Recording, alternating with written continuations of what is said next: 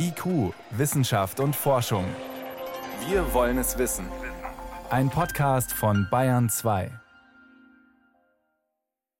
Wie lange hält denn nun der Impfschutz vor Corona? Wie lange sind Genesene immun? Und wie misst man das eigentlich zuverlässig? Antworten gibt's in der kommenden halben Stunde. Außerdem haben wir enorm gefährliche Tiere in der Sendung und wir schauen nach Lindau. Dort ist heuer beim Treffen der Nobelpreisträger vieles anders als sonst. Herzlich willkommen. Wissenschaft auf Bayern 2 entdecken. Heute mit Birgit Magira. Lindau ist eine wunderschöne Stadt. Die kleinen Gässchen im Zentrum, das Ganze auf einer Insel, gerade jetzt im Sommer der Blick über den Bodensee, herrlich. Deshalb kommen auch Spitzenleute aus der Wissenschaft aus aller Welt so gerne hierher zur jährlichen Nobelpreisträgertagung. Die läuft gerade wieder, diesmal sogar mit Jubiläum zum 70. Mal. Herzlichen Glückwunsch. Aber Anders als sonst wimmelt es nicht in und um die Inselhalle vor Menschen. Fast alles läuft online. Klar, Corona ist noch nicht vorbei. Deshalb sitzt auch Stefan Kaufmann zu Hause statt in Lindau. Er ist Mitglied des Kuratoriums und forscht selbst am Max-Planck-Institut für Infektionsbiologie in Göttingen. Und vor der Sendung konnte ich ihn fragen, Lindau, das ist auch immer mit dem Anspruch verbunden, Lösungen in der Wissenschaft zu finden für drängende Probleme. Welche Rolle spielt denn Corona inhaltlich dieses Mal? Es ist eine interdisziplinäre Veranstaltung, da wird alles abgedeckt, da wird sehr viel auch über Klima und die Klimaproblematik gesprochen und es wird natürlich auch über Immunologie gesprochen und über Impfstoffe. Und zusätzlich zu den Vorträgen haben wir jetzt auch eingeführt einige Veranstaltungen, die sich direkt mit dem Thema Corona, Covid-19 beschäftigen. Ganz besonders die Auftaktveranstaltung war dann doch direkt auch ein Wunschgespräch über Corona und Covid-19. Großes Gesprächs- und Diskussionsthema immer wieder und immer noch sind die sogenannten mRNA-Impfstoffe, die ja auch aus wissenschaftlicher Sicht interessant sind. Was würden Sie sagen auf einer Nobelpreisträger-Tagung? Kann man jetzt schon sagen, diese mRNA-Impfstoffe, das hat Nobelpreispotenzial? Also als erstes muss man sagen, das ist natürlich wirklich ein enormer Durchbruch. Wie dann entschieden wird über einen Nobelpreis, wo man ja häufig eigentlich die zündende ähm, äh, Entdeckung würdigt und danach erst all das kommt. Das ist hier ein bisschen über den Haufen geworfen worden. Hier sind die RNA-Impfstoffe plötzlich aus dem Nichts aufgetaucht und sind plötzlich in aller Mund. Es ist natürlich nicht richtig, wenn ich sage, aus dem Nichts. Es wurde eben im Stillen geforscht, es wurde unterschätzt. Also ich denke, es gibt schon Berechtigung zu sagen, das ist Nobelpreiswürdig, aber man muss dann eben auch abwägen, wer wäre der Träger. Sie wissen, es gibt maximal drei Nobelpreisträger und das wird schon eine schwierige Entscheidung sein. Man könnte ja sogar auch an den Friedensnobelpreis denken, denn die Menschenleben, die gerettet wurden durch diese Impfung, sind ja enorm. Wo genau hat man da schon geforscht? In welchen Bereichen, bevor Corona kam? Schon vor Corona hat man sich schon überlegt, warum muss man eigentlich ein Antigen, also den Fremdkörper in den Menschen bringen? Könnte man es auch nicht schaffen, dass der Mensch eben selbst diesen fremden Bestandteil, das Antigen, produziert? Das begann mit den DNA-Impfstoffen. Die wurden dann als zu schwierig doch wieder nicht weitergeführt. Dann kam man zu den RNA-Impfstoffen und da waren die ersten Untersuchungen, das ist bestimmt jetzt schon 20 Jahre her, an der Penn State, also University of Pennsylvania. Und dann ging das schrittweise weiter und wurde doch sehr schnell von Biotech aufgenommen, die sich mit diesen Fragen speziell beschäftigen. CureVac in Deutschland, BioNTech in Deutschland. Wir sind also exzellent vertreten und dann auch noch Moderna in den USA. Diese Impfstoffe helfen uns jetzt sehr im Kampf gegen die Corona-Pandemie. Was könnte dabei, ich sag mal, im Nebeneffekt rausspringen für andere Krankheitsbereiche, zum Beispiel in der Krebsforschung? Profitiert die dann von den Corona-Erkenntnissen und den Impfungen? Ich würde sagen, es ist genau umgekehrt, denn das Hauptziel der RNA-Impfstoffe war in der Tat die Impfung gegen Krebs. Das macht auch Sinn. Jeder Krebs in jeder Person ist etwas anders. Und indem man die RNA so leicht anpassen kann, leicht verändern kann, war das Ideal eigentlich für die Krebs Impfstoffentwicklung. Und dann war eigentlich es fast ein leichtes, solch ein Virus mit einem Impfstoff zu bekämpfen, denn da gibt es ein dominantes Antigen, das sogenannte Spike-Protein, der Zacken in der Krone der Coronaviren. Und das war eigentlich dann sehr schnell umsetzbar. In Wirklichkeit also war die Hauptforschungsrichtung Krebsforschung bei den RNA-Impfstoffen. Könnte die Krebsforschung trotzdem jetzt weiter von den erhobenen Daten profitieren in irgendeiner Weise? Natürlich ganz enorm. Was wir jetzt vorliegen haben, ist in doch eine ganze Masse Daten, die eben zeigen, der Impfstoff ist sicher. Wir wissen, welche Dosierungen wir nützen müssen. Und wenn ich sage wir, immer die, die das alles entwickelt haben. Wir haben jetzt einen Informationsreichtum, der noch gar nicht ganz ausgeschöpft wurde. Und wenn das alles klar ist, dann denke ich, dass die Krebsimpfung und die Impfung gegen auch andere Infektionen einen enormen Schub bekommen wird. Die RNA-Impfstoffe werden in vielen Fällen das Ganze revolutionieren. Die Pandemie ist noch nicht vorbei. Jetzt wurde schon der Vorschlag laut, man solle doch die Abstände zwischen der ersten und der zweiten Impfung verringern, um schnelleren Impfschutz zu bekommen für möglichst viele. Was halten Sie von der Idee? Nun werden Impfstudien ja durchgeführt und man weiß, dass man einen gewissen Zeitraum setzen soll, eben bei den RNA-Impfstoffen etwa sechs Wochen, bei den Adenovektor-Impfstoffen Impfstoffen etwa zwölf Wochen. Ich würde nichts dagegen haben, ein bisschen zu verkürzen um eine Woche. Aber im Prinzip sollte man sich schon daran halten, denn weniger Schutz kann auch bedeuten, dass es dann bei gefährlichen Varianten wie die Delta-Variante nicht ganz ausreicht. Und deshalb sollte man bei den Abständen bleiben. Und gleichzeitig braucht man sich dann auch hier in Deutschland, Europa zumindest, um die Delta-Varianten noch nicht allzu große Sorgen machen. Mhm. Die Impfstoffe an die neuen Varianten anzupassen sei noch nicht nötig, sagen die Hersteller. Wie einfach wäre es denn? Im Augenblick reicht in der Tat noch der klassische Impfstoff denn er stimuliert genug Antikörper, aber es ist bereits schwächer.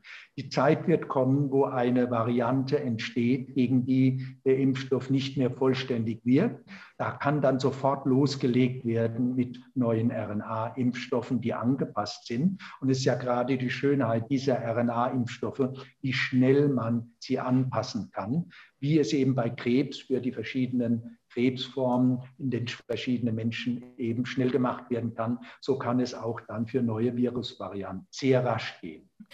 In Lindau und in vielen Rechnern bei den Forschenden zu Hause läuft gerade die Nobelpreisträgertagung, die jährliche 70-jähriges Jubiläum. Herzlichen Glückwunsch nochmal. Stefan Kaufmann war das. Er sitzt im Kuratorium dieser Tagung, hat auch, wenn Ihnen das Interview jetzt noch nicht reicht, mehrere Bücher geschrieben übers Impfen und über die Pandemie. Da bekommt man noch mehr von ihm. Vielen Dank für Ihre Antworten und all die Informationen. Alles Gute. Herzlichen Dank, Frau Magia.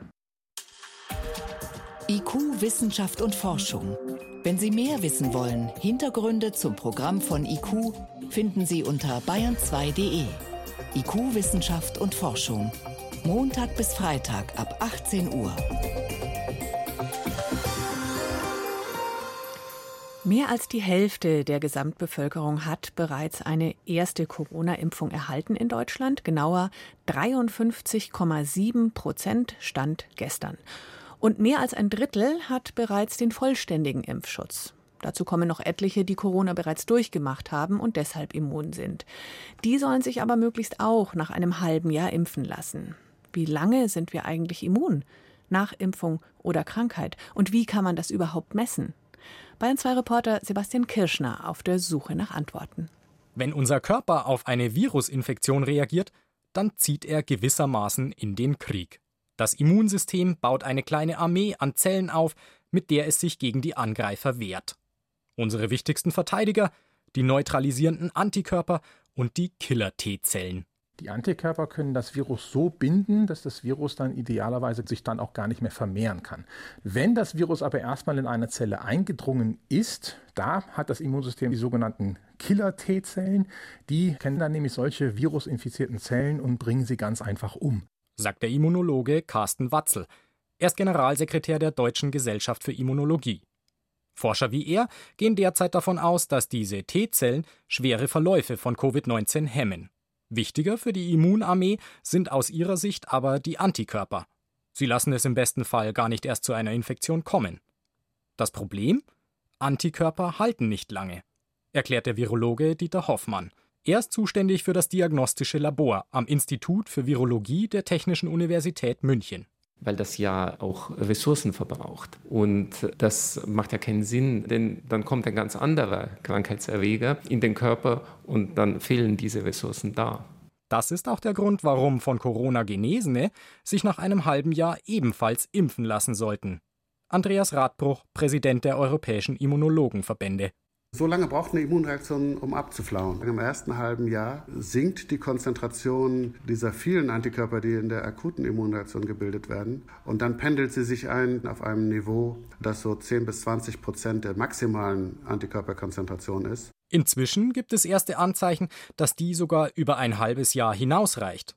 Forscher konnten in einer aktuellen Studie nachweisen, dass der Antikörperspiegel auch ein Jahr nach einer Infektion nicht mehr weiter abgesunken ist. Doch unser Immunsystem hat noch eine Kriegslist auf Lager.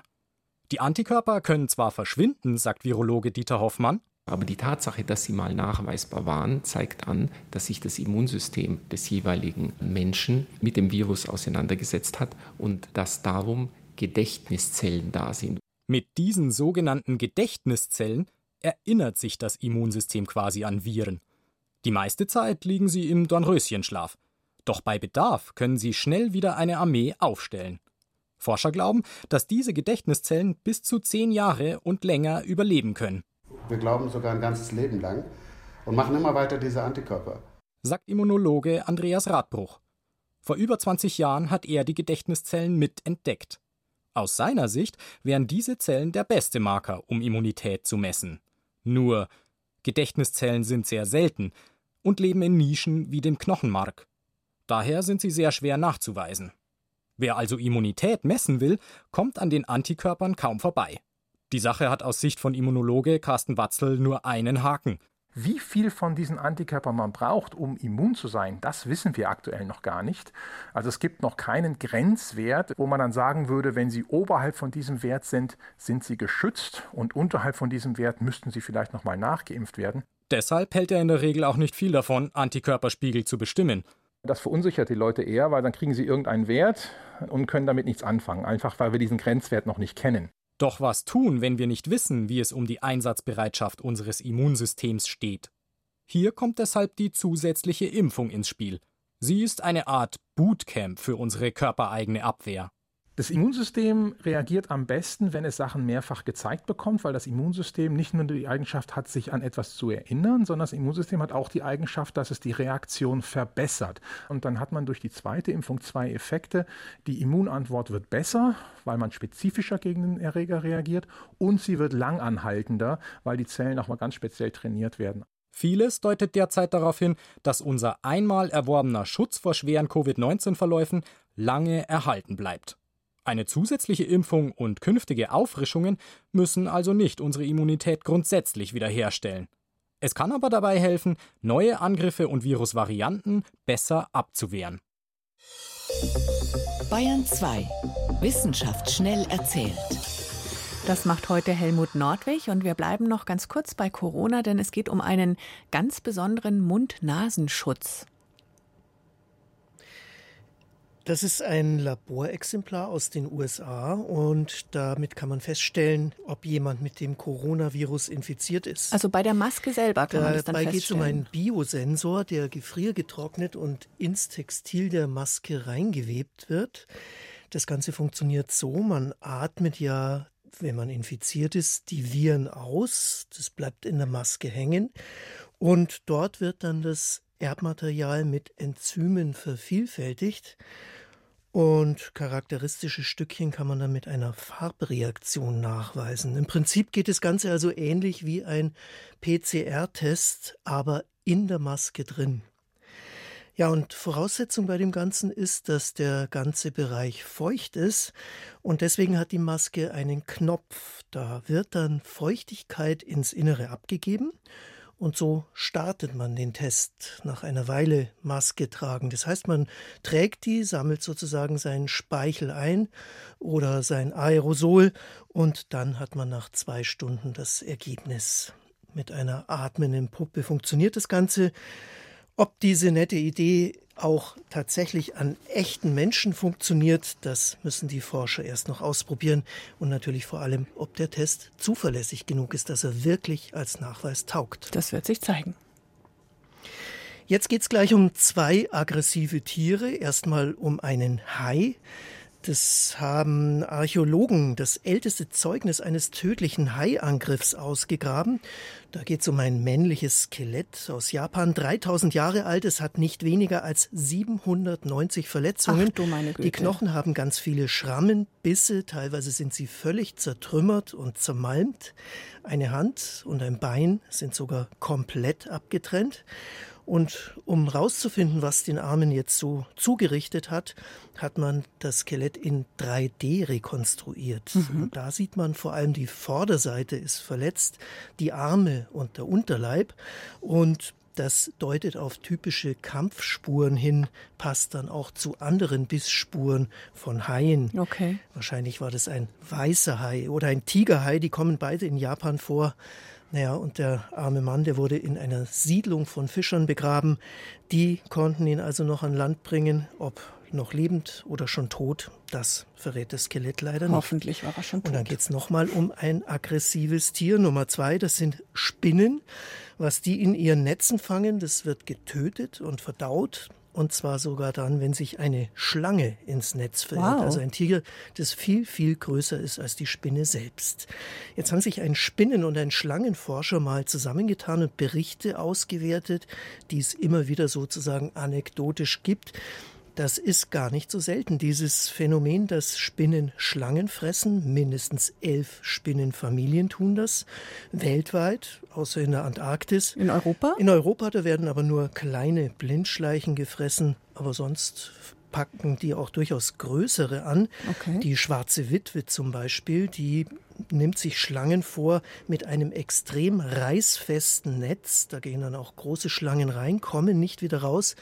Und die hat eine richtig perfide Taktik. Die wartet, bis die Schlange nicht mehr rauskommt, beißt sie dann und spritzt ihr ein Nervengift ein.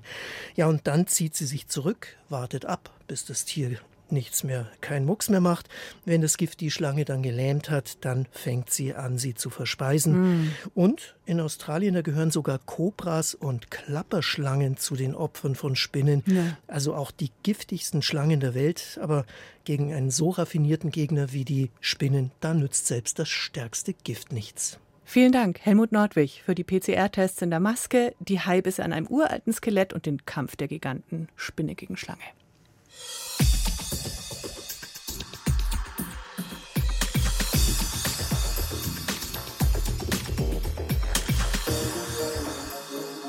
Hier ist IQ in Bayern 2 und das nächste Thema könnte man betiteln mit nicht nur die Dosis macht das Gift, sondern vor allem auch die Mischung. Es geht um Pestizide.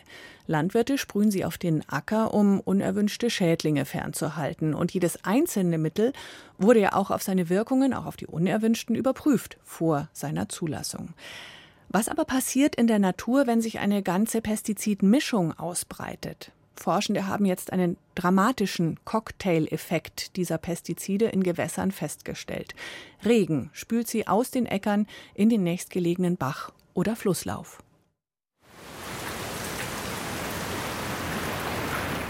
Wie kommen Pestizide in Gewässer rein? Sie kommen dann in Gewässer rein, wenn es stärker regnet. Wir haben dann während dieser Starkniederschläge Wasserproben genommen und dort haben wir dann festgestellt, dass im Schnitt 30 verschiedene Pestizide in diesen Wasserproben vorhanden sind. Erzählt Professor Matthias Lies, Ökotoxikologe am Umweltforschungszentrum in Leipzig. Und wie wirkt diese Mischung im Vergleich zum einzelnen Wirkstoff? Zunächst die einfache Antwort. Die Wirkung der Pestizide addiert sich. Dann kommt man dazu, dass diese gesamte Toxizität im Gewässer dreimal so hoch ist durch alle Pestizide, wie wenn man nur das toxischste, das giftigste Pestizid bewertet. Also dreifach giftiger als das giftigste allein. Das ist allerdings nur ein Mittelwert. Es kann weniger sein, aber auch mehr. Das hat eine Untersuchung von Matthias Lies in Norddeutschland gezeigt. Und deshalb war bei 80 Prozent der Bäche, die durch Ackerland fließen, ein Grenzwert überschritten, die regulatorisch akzeptierte Konzentration, kurz RAK, die Schäden an den Bachökosystemen verhindern soll. Das nächste Problem ist, dass selbst diese RAC-Werte in vielen Fällen zu hoch angesetzt sind, um die Lebensgemeinschaft schützen zu können. Denn RAC-Werte werden aufgrund von Laborversuchen festgelegt, ohne den Stress eines ganz normalen Lebens im Bach. Dort müssen Tiere vor Jägern flüchten, mit Konkurrenten um Nahrung streiten oder das Wasser ist zu warm. Und das führt dann zu einer zweiten, komplexeren Antwort auf die Frage, wie Pestizidmischungen wirken. Wenn Sie diese zusätzlichen Stressoren haben, dann wirken Pestizide wesentlich stärker und zwar synergistisch stärker. Das heißt also, 1 plus 1 ist nicht 2, sondern 1 plus 1 ist dann 5 oder 7. Und wenn dann das Bachökosystem Schaden nimmt, hat das einen Dominoeffekt dass die Selbstreinigungskraft des Gewässers zum Beispiel reduziert wird, dass es weniger Arten gibt, weniger Insektenarten, die aus dem Gewässer herauskommen, schlüpfen, dann als Nahrung für Vögel dienen können und so weiter und so fort, also das gesamte Nahrungsnetz. Außer der Untersuchung in Norddeutschland gibt es bislang kaum öffentlich zugängliche Daten zu den Spritzgewohnheiten der Landwirte, ob sie mehrere Pestizide nacheinander spritzen oder in einer Anwendung als sogenannte Tankmischungen. Zwar müssen Landwirte genau Buch führen über ihre Pestizidanwendungen. Leider wird es im Allgemeinen nicht veröffentlicht. Wenn man das für alle Betriebe in Deutschland bekommen könnte, das wäre sicherlich besser. In den Bächen landen Pestizidmischungen. Die sogenannte Mischungstoxizität spielt allerdings bei der Zulassung von Pestizidwirkstoffen in der EU keine Rolle. Das Zulassungsverfahren ist aufwendig mit vielen Labortests und Tierversuchen, aber immer nur mit der reinen Wirkstoffsubstanz um sicher zu sein, dass eine beobachtete Wirkung von genau dieser Substanz kommt. Als EU-Behörde ist die EFSA zuständig für die wissenschaftlichen Grundlagen der Zulassungsverfahren. Derzeit sind einige hundert Pflanzenschutzmittel zugelassen. Damit gibt es eine unüberschaubare Zahl möglicher Kombinationen. Die kann man nicht alle untersuchen, sagt Manuela Tiramani von der EFSA. So in reality, the idea is to define methodologies that Deshalb ist die Idee, neue Methoden zu entwickeln, mit denen man die Wirkung dieser Cocktaileffekte vorhersagen kann. Es geht um den ersten Schritt der toxischen Wirkung. Wenn man Substanzen findet mit demselben ersten Schritt, kann man sie in Gruppen zusammenfassen und davon ausgehen, dass sie auf dieselbe Weise toxisch wirken. Das ist noch ein weiter Weg, aber wir arbeiten an diesen Methoden. Methoden, mit deren Hilfe man in Zukunft die Giftwirkung einer Pestizidmischung abschätzen könnte, ohne sie einzeln im Labor zu untersuchen. Abgesehen von der Entwicklung dieser neuen Methoden beschäftigt sich die EFSA derzeit vor allem mit der Wirkung von Chemikaliengemischen bei Menschen, zum Beispiel bei Landwirten, die Pestizide spritzen. Wirkungen in der Umwelt stehen als nächstes auf dem Plan. Dafür wollen wir Monitoring-Daten aus ganz Europa benutzen, denn Boden- und Grundwasseranalysen sind dafür sehr wichtig. Die Monitoring-Daten von Matthias Lies zeigen, wie stark Bäche in Deutschland belastet sein können und mit welchen Pestiziden. Was schlägt er vor, um die Gewässer zu schützen, während weiter an der Wirkung von Pestizidmischungen geforscht wird? dass Umweltstressoren diese synergistischen Wirkungen erhöhen. Das ist eine Komplexität, die man nicht handeln kann. Und deswegen ist der Vorschlag, dass man akute Wirkungen im Labor nimmt und einen Sicherheitsfaktor da drauf tut. Und zwar etwa 2000. Um den Unterschied zwischen der geringeren Wirkung im Labor und der höheren im Freiland auszugleichen. Eine solche Regelung einzuführen wäre ein sehr langwieriges Verfahren und man bräuchte dafür sicher die Methoden, an denen die EFSA gerade arbeitet. Es gibt aber eine sehr einfache und sofort umsetzbare Möglichkeit, die Gewässer vor Pestiziden zu schützen. Gewässerrandstreifen, also eine Pufferzone zwischen Acker und Ufer, die verhindert, dass Pestizide in den Bach geraten. Für die verlorene Ackerfläche bekommen Landwirte Ausgleichszahlungen. Damit wären die Bäche geschützt. Wie allerdings die Pestizidmischungen auf Bodenorganismen wirken, das wurde noch nicht untersucht. Renate L. war das über Pestizide aus der Landwirtschaft, die in der Mischung eine verheerende Wirkung auf die Natur in nahegelegenen Gewässern haben können. Damit geht IQ Wissenschaft und Forschung für heute zu Ende. Danke fürs Zuhören, sagt Birgit Magira.